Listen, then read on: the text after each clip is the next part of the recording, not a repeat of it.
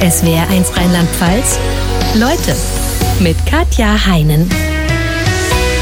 Und mir gegenüber sitzt ein Mann, der erst 33 Jahre alt ist, aber schon ganz viel geleistet hat in seinem Leben. Er hat vier Studiengänge abgeschlossen, ist studierter Sportwissenschaftler, Coach, fährt Skateboard, surft, hat an einem Extremlauf teilgenommen, hat einen Weltrekord aufgestellt im Turmspringen und hat vor kurzem den Zuckerhut in Rio de Janeiro erklommen, ein Buch mit dem Titel Mich bremst keiner ausgeschrieben. Und wenn Sie jetzt sagen, wow, dann werden Sie gleich noch mehr staunen, denn Johannes Krasser ist spastisch gelähmt und sitzt im Rollstuhl. Herzlich willkommen, Herr Krasser. Hallo, guten Morgen. Wir sitzen uns gegenüber hier im Studio. Es ist kurz nach zehn. Wann fing Ihr Tag heute Morgen an? Also grundsätzlich ist es ja so, dass ich ein bisschen länger brauche aufgrund meines Handicaps und ja, dann fangen meine Tage eigentlich immer um 6 Uhr morgens an, damit man eben entsprechend Zeit hat, um und das alles auf die Beine zu stellen. Sie haben einen Helfer dabei, der Sie begleitet hat genau. nach Mainz. Für was brauchen Sie Unterstützung? Letztendlich brauche ich einfach Unterstützung in meinem Alltag, weil die Sachen sonst viel zu lange dauern würden und viel zu umständlich wären und ich die Hälfte meiner Termine gar nicht wahrnehmen könnte. Also einfach ja, im ganzen Alltag immer so eine helfende Hand, ähm, Wäsche waschen, äh, Geschirr spülen, im, ja, mir einfach helfen, dass Dinge schneller gehen beim An- und Ausziehen, kurz zur Hand gehen. Beim Training ist, ist ganz viel Hilfe auch erforderlich und einfach, dass ich eben schneller von A nach B komme, weil ich selbst auch nicht so gut Rollstuhl fahren kann. Wie viel Training machen Sie schon früh morgens? Also grundsätzlich ist es normalerweise so, dass mein Tag äh, aus drei bis vier Stunden Training besteht, einfach damit ich überhaupt beweglich bin. Ähm, und das hängt natürlich immer davon ab, wie die Tage strukturiert sind, aber meistens morgens schon so gute zwei Stunden erstmal. Und dann irgendwann nachmittags noch den zweiten Block. Was machen Sie da für Übungen zum Beispiel? Das ist relativ unterschiedlich. Das geht von ähm, Krafttraining über Laufbahntraining bis hin zum Klettern und Schwimmen und ja, alles und Dehnen, alles, was irgendwie so dazugehört. Und je normaler und je komplexer die Bewegungen sind, desto anstrengender sind sie natürlich dann auch. Für Sie. Ja. Ähm, in welchem Alter haben Sie mit diesem intensiven Training angefangen? Hm, das ist gar nicht so einfach zu sagen, weil ähm, ich natürlich mit dem Handicap quasi auf die Welt gekommen bin. Das heißt, ich würde sagen, dass meine Eltern schon sehr früh damit begonnen haben, so im Alter von einem halben Jahr ungefähr. Hm. Und in der Schule, habe ich in Ihrem Buch gelesen, haben Sie sich von Ihrer Mutter zum Beispiel schon um 4.30 Uhr wecken lassen, um schon mal zwei Stunden Sport machen zu können, bevor Sie in die Schule gehen, um gegen diese Tetraspastik äh, antrainieren zu können. Dann sind Sie in die Schule gegangen und danach war dann Schluss oder ging es mit weiteren nee, Trainingseinheiten weiter? Danach ging es noch weiter. Ähm, das hat aber auch einen Background gehabt, weil ich kurz vorher äh, wurde meine Verfassung schlechter. Das war im Jahr 2006, da war ich so 16, 17 und war vorher auf Reha und trotzdem wurde nichts besser. Und dann habe ich eben beschlossen, das Training zu intensivieren und das versucht während der Schule eben beizubehalten, während der Schulzeit nach den Ferien. Und das ging dann eben nur so. Und das hab, dann habe ich nachmittags nochmal einen zweiten Block mit zwei bis drei Stunden drangehängt, zusätzlich zu dem normalen, was ich an Physiotherapie und so noch hatte. Und dieses Training hilft Ihnen, diese Muskelzuckungen, die man von Spastikern kennt, unter Kontrolle zu haben? Unter anderem, ja. Also normalerweise hat man, also ich habe eigentlich eine zu hohe Muskelspannung per se, ungefähr dreimal so hoch wie bei jemandem ohne Handicap. Und diese Muskelzuckungen habe ich dann eben deswegen nicht aufgrund des ganzen jahrelangen Trainings, ja. Was würde denn passieren, wenn Sie nicht so viel trainieren würden, wie Sie es tun? Also wenn ich ungefähr eine Woche nicht trainiere, hängt natürlich von meinem Trainingsstatus ab, aber dann brauche ich ungefähr drei bis vier Wochen, um mir den Stand von vor der Woche wieder zu holen. Ähm, ja, und irgendwann würde ich im Rollstuhl landen und könnte, gar, also ich benutze den Rollstuhl ja, aber ich könnte dann quasi gar nichts mehr und müsste rund um die Uhr voll betreut werden. Also aktuell sitzen Sie mir ohne Rollstuhl gegenüber, muss man sagen, weil Sie durchaus in der Lage sind, auf einem normalen Stuhl zu sitzen genau. oder auch äh, ein paar Schritte zu gehen. Ja. Ohne Rollstuhl. Genau, mit Gehstöcken kann ich auch ein paar ähm, Schritte gehen. Meine olympische Goldmedaille ist ein Leben ohne harte Spastik. Meine deutsche Meisterschaft ist eine Woche, in der ich morgens keine Probleme beim Anziehen habe. Zitat aus ihrem Buch Mich bremst keiner aus, Herr Grasser, in dem es um ihr Leben und ihre, Diagn äh, ihre Sportprojekte mit Behinderungen geht. Infantile Zerebralparese war die Diagnose der Ärzte, als sie ein Kind waren, landläufig auch Tetraspastik genannt. Vielleicht können Sie mal kurz erklären, was in Ihrem Körper genau anders ist als bei anderen Menschen. Ja, also grundsätzlich genau, infantile Zerebralparesis ist so der Sammelbegriff von Tetraspastik, die genaue Bezeichnung. Heißt eigentlich nur, dass aufgrund von einer Fehlstörung im Gehirn oder im zentralen Nervensystem meine Muskelspannung ungefähr dreimal so hoch ist wie bei jemandem ohne Einschränkung und sehr, sehr häufig man unkontrollierte Muskelzuckungen hat und oft dann eben auch nicht in der Lage ist, eigenständig zu sitzen, zu gehen, zu essen etc. Wie ist so. es bei Ihnen gekommen? Ähm, es gibt ja viele Gründe, warum sowas entstehen kann. Bei mir ist es einer der Klassiker sozusagen durch eine Frühgeburt. Ich bin äh, knapp drei Monate zu früh geboren damals. Und dann kamen noch Behandlungsfehler dazu in den Folgetagen. Letztendlich kann man heute nicht sagen, was wie ausschlaggebend war, ob es die Behandlungsfehler waren, ob es die Frühgeburt war oder die Kombination aus allem. Ja, und dann hat sich das über die Monate und Jahre danach so rauskristallisiert. Wie sah die Prognose der Ärzte genau aus? Was haben die gesagt, würden sie mal können selbstständig und was würden sie nicht können? das ist eine gute Frage. Also tatsächlich war es so für meine Eltern ziemliches Stochern im Nebel in den ersten Jahren, in den ersten zwei Jahren, weil ähm, ich ständig irgendwie zu, zu Kontrolluntersuchungen musste, die Erwartungen immer relativ hoch waren bis zur nächsten Untersuchung und ich die Erwartungen aber nie erfüllen konnte irgendwie so richtig. Und ähm, meine Eltern nie so richtig wussten, ja, was habe ich denn jetzt eigentlich wirklich? Jedes Mal war ein anderer Arzt da und das war sehr, sehr hart auch. Und irgendwann dann nach zwei Jahren war so ein bisschen klar, okay, es ist eine Spastik. Ähm, ja, und die Prognose war auf jeden Fall sehr niederschmetternd. Also eigentlich sollte ich eben nichts können. Da kamen dann so Sätze wie, Sie können ja schon mal den Behindertenausweis beantragen und Albert Einstein hatte auch eine kleine Gehirnmasse, weil ich damals noch ähm, meine Ventrikel vergrößert hatte und dadurch man die Gefahr hatte, dass das Gehirn eben Schaden nimmt.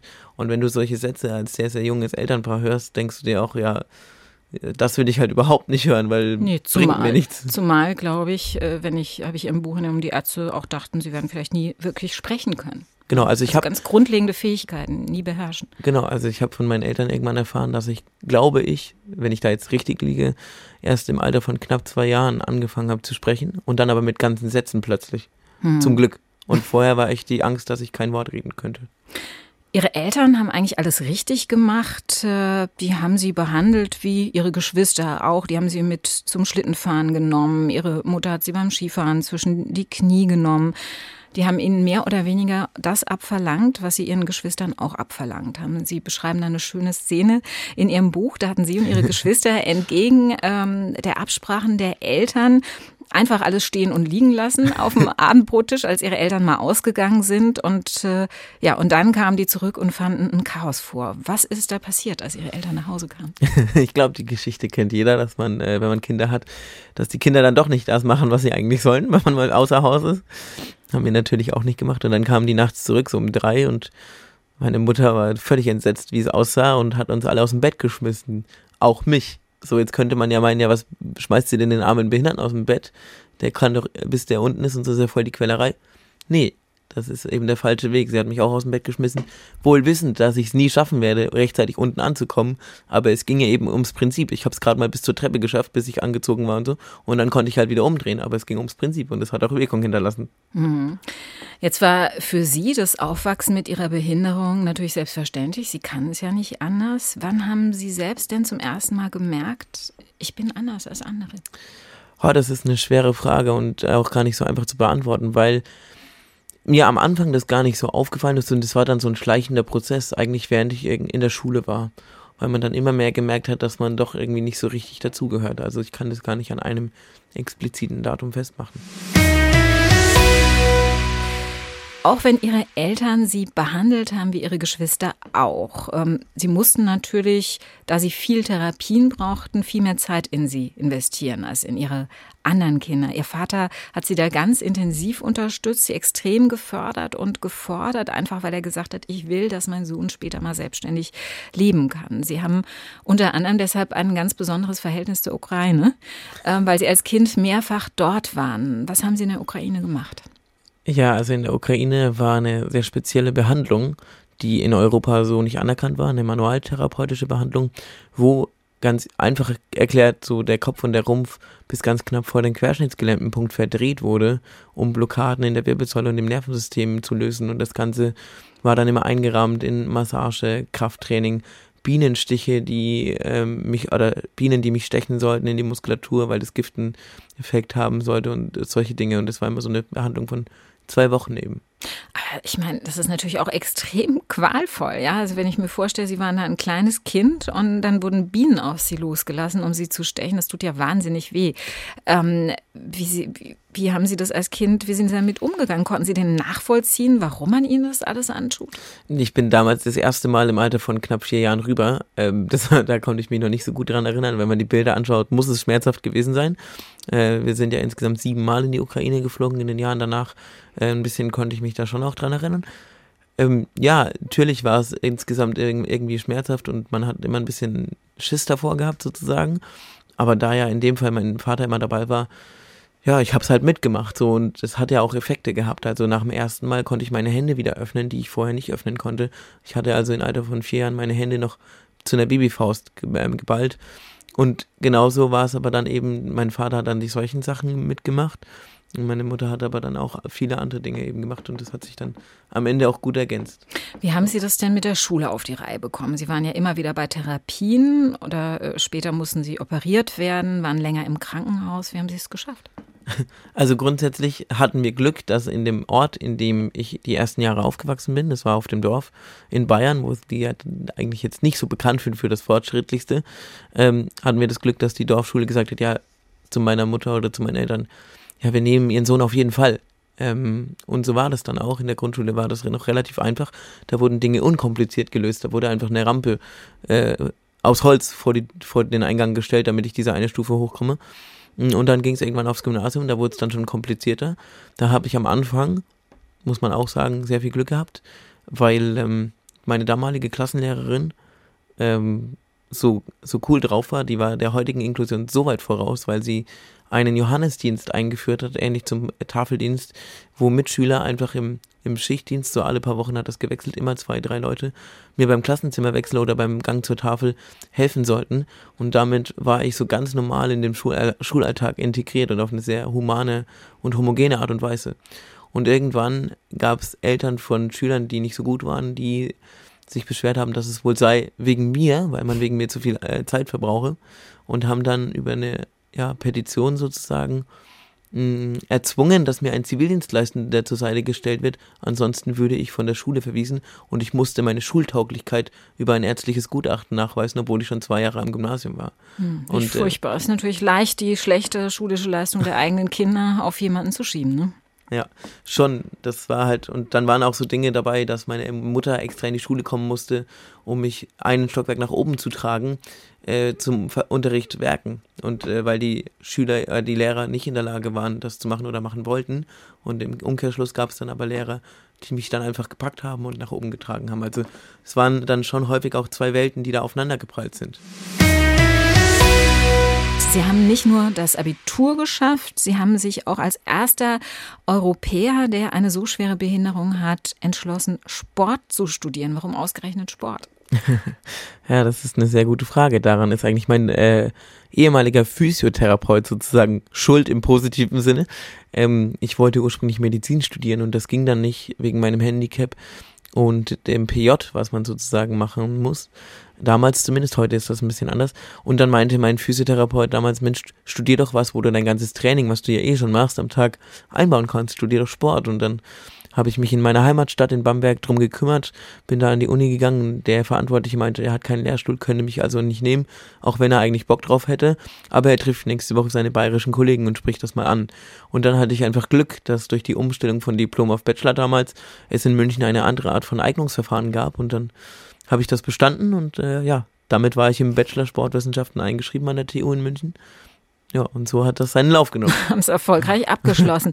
Sie sind auch der erste Tetraspastiker in Deutschland, der erfolgreich seinen Führerschein gemacht hat. Aber so richtig in der Öffentlichkeit aufgefallen sind Sie, als Sie Ihren Weltrekord aufgestellt haben. Sie sind mit Ihrem Rollstuhl ins Wasser gesprungen von einem siebeneinhalb Meter hohen Sprungturm. Der Rollstuhl blieb dann irgendwann äh, am Seil hängen. Sie sind äh, weiter ins Wasser gefallen. Wie kommt man auf so eine verrückte Idee, Herr Krause? also im Nachhinein, ich würde es nie wieder machen. Also was auch immer mich dazu be äh, bewegt hat, da oben wirklich runterzuspringen. Nee, ähm, und die Idee ist so entstanden, im Vorfeld, in den Jahren vorher, ist ganz, ganz viel schiefgelaufen in meinem Leben. Und das, was am meisten wehgetan hat und auch heute noch am meisten eigentlich wehtut, ist so diese soziale Isolation und dass es Leuten häufig schwerfällt, so normal mit Leuten mit Handicap umzugehen. Auch wenn ich das oft verstehen kann, aber das war sehr hart. Und dann habe ich mir irgendwann gedacht, Mensch, irgendwie muss ich was machen, den Leuten die Angst zu nehmen. Weil so schlimm ist es doch gar nicht. Und dann war ich schwimmen und saß am Beckenrand dann fiel mir irgendwann der Sprungturm ins Auge und dann wusste ich, was ich mache. Und dann war klar, wenn ich da runterspringe, dann muss das mit Rollstuhl sein, weil sonst hat es nicht die Wirkung, die es haben soll, nämlich die Leute auf positive Art und Weise ein bisschen zu provozieren und zu sagen, hey, ihr müsst gar nicht so viel Angst haben, ich kann die Dinge, die ihr könnt, auch. Und so ist das entstanden. Und dann wollte ich ganz bewusst keinen Testsprung machen, weil ich sonst wahrscheinlich zu viel Angst gehabt hätte. Und ja, dann bin ich da hochgestapft. Äh, zwei Leute haben den Rollstuhl hochgetragen und dann habe ich mich von einem meiner damaligen Helfer runterschubsen lassen und hat nicht so funktioniert, wie es ursprünglich geplant war, aber hat ziemlich gut funktioniert. Sie sind, es war kein Körper, sondern Sie sind irgendwie auf dem Rücken gelandet. ja, so. ich habe eine richtig schöne Arschpumpe hingelegt. Was hat sich für Sie durch diesen Sprung verändert? Ähm, Im ersten Moment gar nicht so viel, aber im Nachgang hat sich dann sehr viel verändert, weil ja, weil das für mich so ein Neustart war, nachdem ich damals wirklich an dem Punkt war, wo ich mental auch echt unten war am Boden, wo ich echt überlegt habe, was ich mit meinem Leben noch anfangen soll oder ob ich überhaupt noch leben möchte. Sie hatten vorher ganz viele Bewerbungen, glaube ich, geschrieben und genau. sind noch nicht mehr zum Vorstellungsgespräch Genau, und noch worden. viele andere Dinge, die eben nicht funktioniert haben. Meine körperliche Verfassung, die schlechter wurde und so. Ja, und dann war das für mich wie so ein Neustart. Und dann im weiteren Verlauf kamen ein paar neue Projekte, die dann zu einer ganz anderen, ja, zu was ganz anderem geführt haben, einen richtigen Neustart in meinem Leben, den ich so gar nicht geplant hatte, mit Medienauftritten, Projekten und das, ja. Also genau. diese Projekte sehen zum Beispiel so aus. Äh, sie sind äh, als erster Tetraplastiker ohne Rollstuhl bei den Mudmasters in den Niederlanden gestartet. Das ist das größte Hindernisrennen, der größte Hindernislauf der Welt. Sie ähm, haben bei den ähm, äh, ADH Open, den deutschen Studenten Surfmeisterschaften, teilgenommen auf dem Surfbrett. Ähm, was war die größte Herausforderung, würden Sie jetzt im Nachhinein sagen? oh, das ist jetzt schwer. Also die, die am meisten Wirkung hinterlassen hat, war auf jeden Fall das Surfprojekt bis zum heutigen Tag, weil das Rio-Projekt noch nicht so ganz real ist in meinem Kopf. Wenn es das ist, dann wird es definitiv das Rio-Projekt sein. Ähm, und das, was mit am anstrengendsten war, auf jeden Fall bis jetzt eben der Mudmaster und auf jeden Fall auch Rio de Janeiro. Das war nochmal eine ganz andere Nummer von der also. Ich würde weder beim Mudmaster ankommen, noch käme ich auf den Zuckerhut hoch und äh, beim, vom Surfbrett würde ich auch gleich runterfliegen. Sie haben sich das, das bin ich am Anfang auch. Sie haben sich das selbst konstruiert, glaube ich, das Surfbrett. Ne? Da hatten Sie dran selber rumgeschraubt. Ja, also ja, ich habe zu Trainingszwecken erstmal ein Skateboard gebaut und habe dann versucht mit einer Surfbrettbaufirma ähm, zu, zu entwerfen, wie so ein Surfbrett aussehen müsste und habe mir das vorher überlegt und dann hat es am Anfang auch überhaupt nicht funktioniert. Und wir haben eigentlich alle schon aufgegeben gehabt, also sind extra nach Portugal geflogen gewesen und ähm, ja, war relativ schwierig und hatten das eigentlich komplett schon ja, ad acta gelegt. Und ähm, dann habe ich aber die ganze Zeit rumüberlegt, diese eine Sekunde, die ich doch auf dem Brett stand, warum denn nur eine Sekunde? Bis ich auf die Idee kam, okay, das ist deswegen, weil meine Unterarme noch eine, eine, gewisse Länge haben und wenn ich mich an den Stangen festhalte, die auf dem Brett montiert sind, dann stehe ich selber nicht in der Mitte vom Brett, sondern auf der Außenkante. Und deswegen kippt's um. Und dann war mir klar, okay, dann muss ich eine Konstruktion mir bauen lassen, die im Brett verankert ist, aber die die Stangen, an denen ich mich festhalte, außerhalb des Brettes verlegt, damit ich selber in der Mitte stehe. Und es wurde dann zehn Tage vor den ADH fertig und dann stand ich mit meinen beiden Jungs, Jonas und Paul, an den Wellen, war noch nie vorher in den Wellen im Meer und die guckten uns alle drei an, keiner hat ein Wort verloren, alle wussten, wie bescheuert ist das eigentlich, was wir hier machen.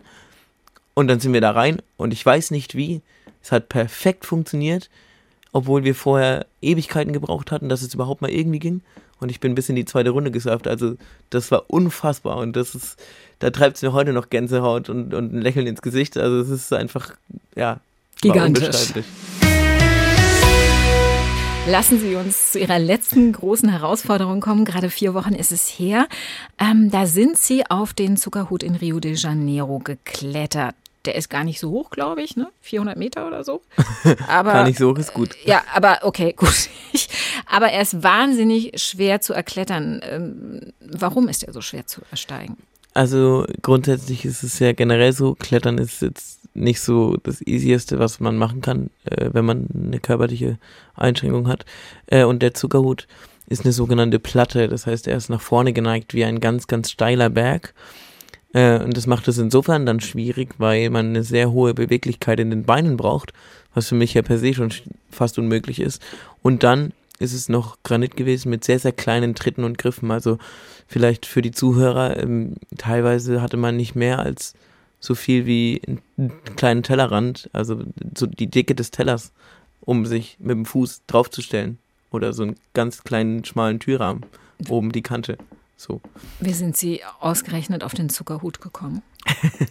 Es ist ganz witzig. Also ähm, ich wollte 2016 mit dem Fahrrad bei den Paralympics in Rio de Janeiro antreten. Das hat dann nicht geklappt, weil das Equipment nicht entsprechend gebaut werden konnte, weil sich meine körperliche Verfassung verschlechtert hatte. Und die Idee des Kletterprojektes an sich, die kam durch einen alten Bekannten, früherer Zivi von mir, der bei Adidas gearbeitet hatte damals, der dann gesagt hat, hey, überleg dir doch mal auf irgendeinen Berg der Welt zu klettern. Und dann war ich am Tag danach bei der Dozentin für Bergsport an der Sporthochschule in Köln und habe gesagt, hey Miriam, folgende Idee, hast du eine Idee, welcher Berg in Frage käme?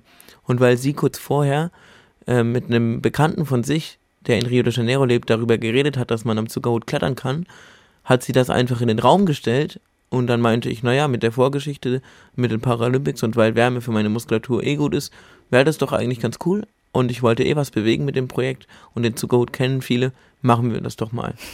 Ohne wirklich drüber nachzudenken, wie schwer das eigentlich wird. Und dann haben wir halt angefangen und dann hatten wir schon die ersten Dinge irgendwie dann geregelt, das Team auch dann zusammengestellt. Und je näher dann das theoretische Projekt kam, also wir hatten das 2019 angestoßen mit dem Ziel, 2020 da hochzuklettern. Und dann kam ja Corona, da mussten wir das zweimal verschieben. Und je näher es dann kam, desto realer wurde es, dass es wirklich unfassbar schwer bis unmöglich werden wird. Und ähm, genauso kam es dann auch. Also ähm, es war alles unfassbar schwer zu organisieren, weil viele Sponsoren abgesprungen sind. Die Motivation war teilweise schwierig hochzuhalten über drei Jahre. Das Training sowieso, ähm, weil ja nur ein Jahr Vorbereitung eigentlich geplant war. Sie haben sieben Stunden pro Tag trainiert. Ne? Ja, also gegen Ende war es dann schon echt richtig viel, weil einfach die Schwierigkeit auch war über den langen Zeitraum. Ich konnte nicht sagen, okay, ich trainiere jetzt mal weniger und fange dann im halben Jahr wieder an, weil man bei einer Spastik einfach nicht sagen kann, wie sich dann entwickelt. Und wir wussten sowieso, dass in Rio die Karten nochmal komplett neu gemischt werden. Ja, und dann waren es am Ende schon sieben, sieben Stunden am Tag, die ich dann da in Training reingesteckt habe. Was am Ende aber auch notwendig war, als wir nämlich dann da waren. War es auf jeden Fall nochmal ganz anders als das, was wir uns gedacht haben. Äh, ja, hat es auf jeden Fall spannend gemacht schon sehr eindrucksvoll geschildert, wie schwierig das für ja, einen äh, nicht körperlich behinderten Kletterer ist, da hochzukommen. Ähm, wie, wie haben Sie es geschafft? Wie viel schwerer hat man sich das mit der Tetraspastik vorzustellen? Also ich, Schrägstrich, wir als Team, haben es mir, glaube ich, am Anfang nicht so vorgestellt, wie es dann war. Ähm, uns war allen klar, es wird sehr schwer, es wird nahe am Unmöglichen und es besteht definitiv auch die Option, dass wir nicht oben ankommen und dass wir es vielleicht abbrechen oder gar nicht erst einsteigen können in die Route. Und es war aber auch klar, dass in Rio de Janeiro vor Ort die Karten neu gemischt werden. Es ging schon los, dass es logistisch gar nicht so einfach war, weil wir zu unterschiedlichen Zeiten losfliegen mussten, mm, weil es einfach, ja, aufgrund von verschiedenen Voraussetzungen nicht anders möglich war. Und auch dann die Logistik mit äh, Kamerateam, weil das von dem Kamerateam begleitet wurde, weil im Nachgang ein Kinofilm entstehen soll, um was zu bewegen, um den Leuten zu zeigen, was möglich ist. Mm, und dann waren wir da und dann war das echt ein Wechselbad der Gefühle. Dann hatte man einen Trainingstag, wo es relativ gut lief. Dann dachte man, war man so guter Dinge, ja, okay. Der nächste Trainingstag lief dann wieder super schlecht. Und dann war es wieder so, mh, vielleicht funktioniert es doch nicht. Und dann, als dann die Miriam, die eben in dem Projekt dann die, die Führungsrolle übernommen hat, als Expertin am Berg angekommen ist, die kam eine knappe Woche nach den anderen, also nach uns drei anderen, also Janek, Paul und ich sind vorgeflogen und Miriam kam danach. Dann haben Miriam, Janek und Paul die Route, die ursprünglich geplant war, einmal durchgeklettert, um eine Vorstellung davon zu kriegen, wie ist es denn und wie möglich ist es denn wirklich. Und ich saß im Hotel wie auf Kohlen und nachdem nach fünf Stunden noch keiner da war und nach sieben Stunden immer noch nicht, hatte ich mich eigentlich schon damit abgefunden, okay, das wird nichts. Und dann kamen sie an, dann hat man sich zusammengesetzt und dann war auch klar, okay, die Route so, wie wir sie dachten, ist nicht möglich, weil sie zu schwierig ist und unmöglich mir dabei wirklich zu helfen. Aber nebendran ist ein Kabel, also ein Stahlseil, was von unten nach oben durchgeht. Und da könnte man es schaffen. Also sind wir am nächsten Tag mit mir dahin, um das zu trainieren. Und letztendlich war es dann so, dass Mirjam von oben sich jedes Mal im Standplatz einen Flaschenzug gebaut hat, um Zug auf das Seil zu bringen, um mir Körpergewicht abzunehmen, damit ich mich leichter bewegen kann. Und Paul oder Janek, die neben mir geklettert sind, um mir zu helfen, haben eben von unten mitgeholfen. Das heißt, ich bin so gesehen nicht, wie man es jetzt sagen würde, hochgeklettert, sondern ich habe viel, viel mehr Hilfe gebraucht. Und es war unfassbar anstrengend, weil wir die, den Worst-Case-Tag erwischt haben, den wir haben konnten. Der Zuckerhut war spontan drei Tage vorher gesperrt und dann mussten wir am letzten möglichen Tag aufsteigen bei 35 Grad und knallerndem Sonnenschein. Ähm, und letztendlich ist es immer noch nicht real in meinem Kopf, dass wir wirklich oben angekommen sind. Und es ist unmenschlich, was die anderen drei geleistet haben. Aber warum, ist es auch unglaublich, was Sie geleistet haben, nicht nur die anderen drei. Warum, Herr Grasser, tun Sie sich das an, diese wahnsinnigen Herausforderungen, dieses ständige Streben nach schneller, höher, weiter? Das ist eine gute Frage. Und während ich das Buch geschrieben habe, bin ich zu einer Erkenntnis gekommen, die mich persönlich selbst erschreckt hat. Einerseits habe ich die Dinge auch gemacht, weil sie mir Spaß machen. Andererseits aber auch, weil ich irgendwie unterbewusst dazu, naja, in Anführungsstrichen getrieben wurde. Dadurch, dass ich immer das Gefühl hatte, nie so ganz normal zur Gesellschaft dazuzugehören. Immer das Gefühl zu haben, ich muss etwas machen, was so, so einen Wow-Effekt bei den Leuten auslöst, nur um normal angesehen zu werden. Und das hat mich jetzt im Nachgang erschreckt oder während ich das Buch dann fertig geschrieben habe. Und deswegen wird das Rio-Projekt auch das letzte gewesen sein, was unter diesem Motto stand und ist damit für mich auch abgeschlossen, dass ich nicht mehr in dieser Behindertenschublade stecke und alles, was jetzt noch kommt, sind nur noch Projekte, die mir Spaß machen, ohne einem höheren Ziel zu dienen, weil das ist der falsche Antrieb. Dass sie nicht richtig dazugehören, obwohl sie so viel leisten, das haben sie zum Beispiel deutlich erlebt, als sie auf Jobsuche waren. Nach äh, ja, mehreren abgeschlossenen Studiengängen und Auslandserfahrungen. Wie viele Bewerbungen haben Sie geschrieben? Knapp 900 und ich bin fast überall abgelehnt worden bevor man mich mal zum Bewerbungsgespräch eingeladen hat. Manchmal mehr, manchmal weniger deutlich wegen meinem Handicap. Hm. Und der Job, den Sie letztlich bekommen haben, da haben Sie kaum Geld dafür bekommen. Genau, ich hatte dann einen Job bei einem Startup, da zehn Monate gearbeitet, war sogar verantwortlich als Head of Innovations äh, und bin quasi nicht dafür bezahlt worden, obwohl ich einen Arbeitsvertrag hatte. Aber gibt es nicht ein Gesetz, das Firmen dazu zwingt, einen entsprechenden Anteil behinderter Menschen einzustellen? Das ist ja die Quote. Aber man kann auch eine in Anführungsstrichen Strafe zahlen. Offiziell ist das die Ausgleichsabgabe. Und das Makabere ist, die ist so gering, dass es eigentlich kein Unternehmen juckt, ähm, die Quote zu erfüllen. Das sind ähm, irgendwas um die 300 Euro, je nachdem wie groß das Unternehmen ist, variiert das ein bisschen pro Monat. Und diese Zuschüsse, die es ja gleichzeitig gibt für Unternehmen, die solche Leute wie mich einstellen, die wird, werden ausschließlich aus diesen Strafgebühren bezahlt, also aus dieser Ausgleichsabgabe. Das heißt, ohne das Unternehmen diese Quote nicht erfüllen, würde das System überhaupt nicht funktionieren. Und das allein ist schon so makaber, dass man nur noch drüber lachen kann. Sie hatten ja gerade erzählt, Sie hatten 900 Bewerbungen geschrieben, ähm, ja quasi keine Einladung zum Vorstellungsgespräch bekommen. Heute arbeiten Sie als selbstständiger Coach, als Speaker, weil Sie natürlich sagen, ich habe auch ganz viel zu erzählen. Insgesamt betrachtet, wie behindertenfreundlich ist Deutschland, beziehungsweise gerade nicht Ihre Erfahrung? Äh, das ist, ja, das kommt immer auf die Städte und auf die Umgebungen an. Es ist natürlich nicht so einfach im ländlichen Bereich, es ist schwieriger, in den Städten ist es häufig einfacher und trotzdem gibt es noch ganz, ganz viel zu tun. Also verglichen mit anderen Ländern ist Deutschland noch sehr weit hinten dran. Wo sind wir zum Beispiel hinten dran? Sie haben mal eine Weile in Australien gelebt. Bei allem, wirklich bei allem. Und ich habe einfach das Gefühl, ich habe das auch schon mehrfach gesagt, dass Inklusion in Deutschland nicht wirklich gewollt ist, weil man es, glaube ich, besser umsetzen könnte, wenn man es wirklich wollen würde. Denn man, also Stufen und so abzubauen und Aufzüge, das ist alles gut und wichtig. Aber viel einfacher und, und, und effektiver wäre es, wenn man in den Köpfen bei den Leuten und Menschen anfängt, weil wenn mal ein Aufzug nicht geht und einfach das Mindset ein anderes ist und jemand mit Handicap nicht als was Negatives gesehen wird, sondern einfach als normaler Mensch, dann ist es, glaube ich, auch leichter, weil dann packen einfach Leute an und dann tragen sie einen von A nach B. Und dann ist egal, ob ein Aufzug kaputt ist oder nicht. Aber ich muss gestehen, ich kenne die Situation auch, dass man einen Behinderten, einen Menschen zum Beispiel im Rollstuhl an der Tür mm, sitzen sieht oder vor einer Tür sieht und denkt, boah, soll ich jetzt meine Hilfe anbieten oder nicht? Weil man natürlich auch Angst hat, dass man übergriffig ist. Ja. Ähm, können Sie das nachvollziehen? Ja, kann ich nachvollziehen. Vor allem, wenn man keine Erfahrung damit hat, wenn man einfach nicht weiß, wie man so mit, mit sowas umgehen soll. Man ist ja immer vor etwas Neuem irgendwie abgeschreckt erstmal. Mm, aber das ist genau das, was ich auch in meinem Buch ein bisschen darlege.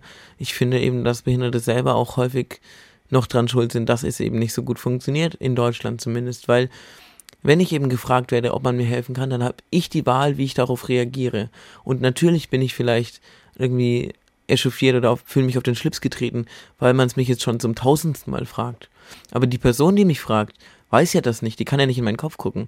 Und wenn ich dann patzig darauf reagiere, weil ich irgendwie gefrustet bin oder unzufrieden, dann wird die Person beim nächsten Mal nicht mehr fragen. Und wenn ich aber gleichzeitig in der anderen Situation höflich darauf reagiere, dann wird die Person vielleicht wieder fragen. Deswegen, man muss sich nur immer in die Lage auch versetzen, so, wenn jemand einen gebrochenen Arm hat, dann würde man ja auch fragen. Und deswegen bin ich auch der Meinung, müssten auch die Behinderten selbst und damit auch ich ein bisschen mehr dazu beitragen. Und ich merke selber jetzt in den letzten Wochen nach dem Rio-Projekt, was es mit mir macht, so, dass ich selber doch auch immer noch mich falsch verhalten habe, dass ich selbst, weil man in so einen Trott kommt, mich manchmal behinderter gemacht habe, als ich vielleicht bin, auch in der Außenwirkung. Und ähm, ja, dann muss ich auch selbst an mir arbeiten.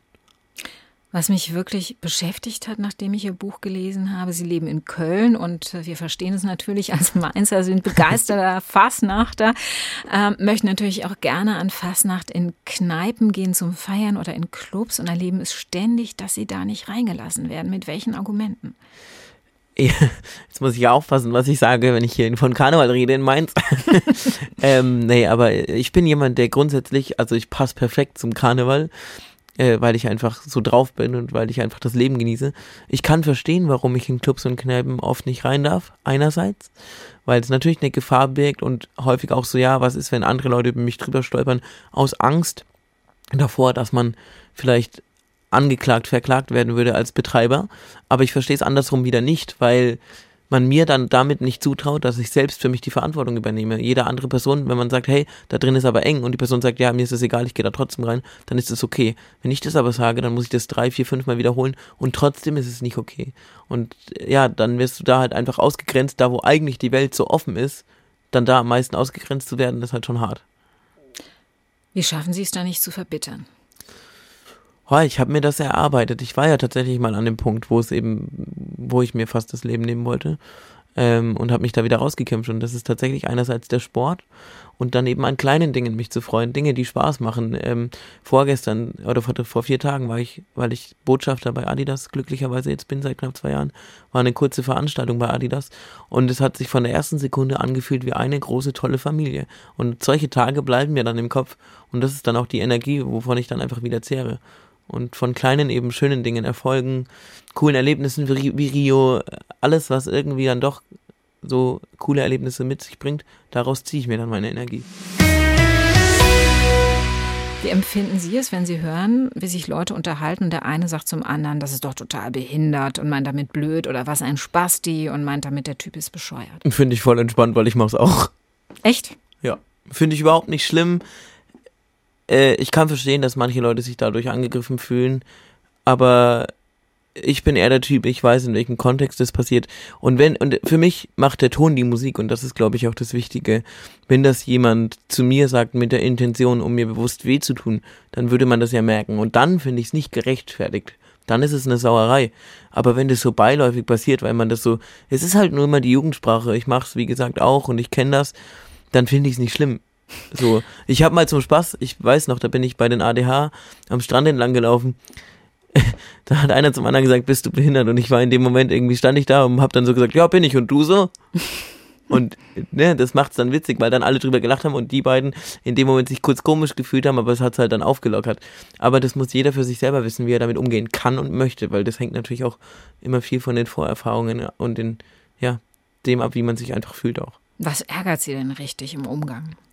Was ich eigentlich am, Scha am meisten schade finde, sozusagen, oder am schadesten, wenn es das Wort überhaupt gibt, ähm, ist, dass ich häufig das Gefühl habe, dass man oder dass ich nicht als intelligent gesehen werde, dass wenn ich irgendwo bin und mit dem Arzt rede oder mit Leuten, Menschen, sie dann häufig eben doch mit meinem Helfer oder meiner Helferin reden aus meinem Team, weil ich wortwörtlich natürlich auch nicht auf Augenhöhe bin, wenn ich im Auto sitze, aber das ist halt schade. Und das gleiche ist mit Feiern und Alkohol und auch dem Thema Sexualität und Behinderung, dass das einfach immer noch so große Tabuthemen sind.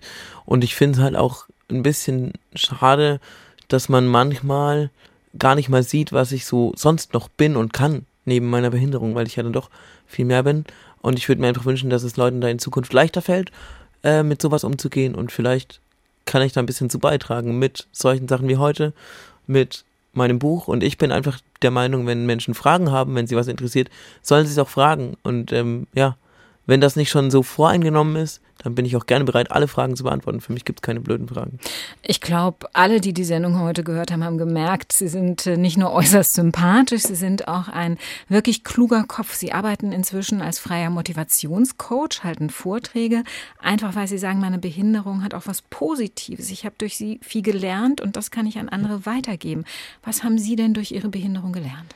Also ich habe sehr viel über mein, über die Jahre durch meine Behinderung gelernt, sei es durch meine Geschwister, meine Familie oder eben durch solche Projekte wie das Zuckerhut-Projekt. Ähm, einfach zu lernen, okay, wie gehe ich mit anderen Menschen um? Ich war immer der Meinung, okay, ich ähm, gehe relativ gut mit meinen Mitmenschen um, mit meinem Team, was mir hilft. Und durch dieses Zuckerhut-Projekt habe ich zum Beispiel gemerkt, so, ja, ich müsste vielleicht mal ein bisschen wieder mehr darauf achten, wie wirklich auf andere Menschen. Gleichzeitig kann ich denen auch zugestehen, wenn sie sagen, nee, es ist okay, das nicht immer in Frage zu stellen, nur weil ich mir Gedanken mache, Mensch, ist das zu anstrengend für die, weil wenn ich das dauernd mache, für andere mitzudenken, ist es in manchen Situationen vielleicht gut, aber in anderen Situationen entmündige ich sie dadurch auch automatisch ein Stück weit und das macht es dann häufig auch wieder anstrengend für die Personen. Und so ist es eigentlich ein ständiger Prozess und das ist das Schöne am Leben. Ich bin offen für Kritik, ich freue mich über sowas und ich versuche mich einfach weiterzuentwickeln und gleichzeitig ist für mich nichts unmöglich und ja. Ich kann mir vorstellen, dass Sie auch viel stärker als wir Normalos äh, gelernt haben, mit Rückschlägen umzugehen. Gezwungenermaßen habe ich das bestimmt gelernt, ja, weil einfach immer wieder Rückschläge da waren in meinem Leben und ich mir immer überlegen musste, okay, was gibt es für Lösungen? Wenn irgendeine Herausforderung da ist oder ein Problem, dann suche ich halt nach Lösungen, weil ich so ticke, weil ich so ticken muss. Ähm, denn wenn was nicht funktioniert, dann habe ich halt am nächsten Tag die Konsequenz und nicht vielleicht in drei Wochen. Aber das macht es auch schön und spannend, weil man immer wieder andere Eindrücke gibt kriegt und äh, neue Ideen auch kreiert und auch neue Projekte oft. Das ist dann manchmal auch mein Problem, dass ich zu schnell Ja sage und dann da mitgefangen bin, was aber auch schön ist. Und das, was ich einfach auch Leuten mitgeben kann, wäre zu sagen, ja, habt Spaß am Leben, probiert jede Chance aus, nutzt jede Chance und geht offen und unvoreingenommen auf Menschen zu. Und ja, dann haben alle mehr Spaß. Das ist doch ein schönes Schlusswort. Die Zuckerhutbesteigung liegt hinter Ihnen. Haben Sie schon weitere Pläne für die Zukunft? Tatsächlich hatte ich gesagt, ich mache jetzt mal Pause. Es gibt aber schon ein nächstes Projekt äh, für einen guten Zweck, nämlich eine Charity-Aktion, den Ötztaler Radmarathon virtuell zu fahren. Im nächsten Jahr ist das geplant. Wer also mitfahren möchte virtuell, darf gerne sich melden. Ich habe gehört, dass sie auch Segeln reizen würde. Stimmt das? Ja, also ich hätte schon immer mal eine Weltreise vor und irgendwie hätte ich Bock, das mit dem Segelschiff zu machen irgendwann.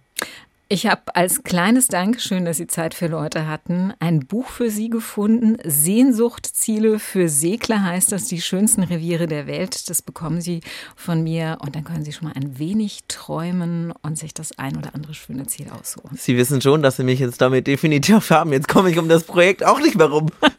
Schön, dass Sie hier waren, Herr Krasser. Ich wünsche Ihnen alles Gute. Danke für die Einladung. Hat mich sehr gefreut. SWR1 Rheinland-Pfalz. Leute, jede Woche neu. Auf swr1.de, in der SWR1 App und überall, wo es Podcasts gibt.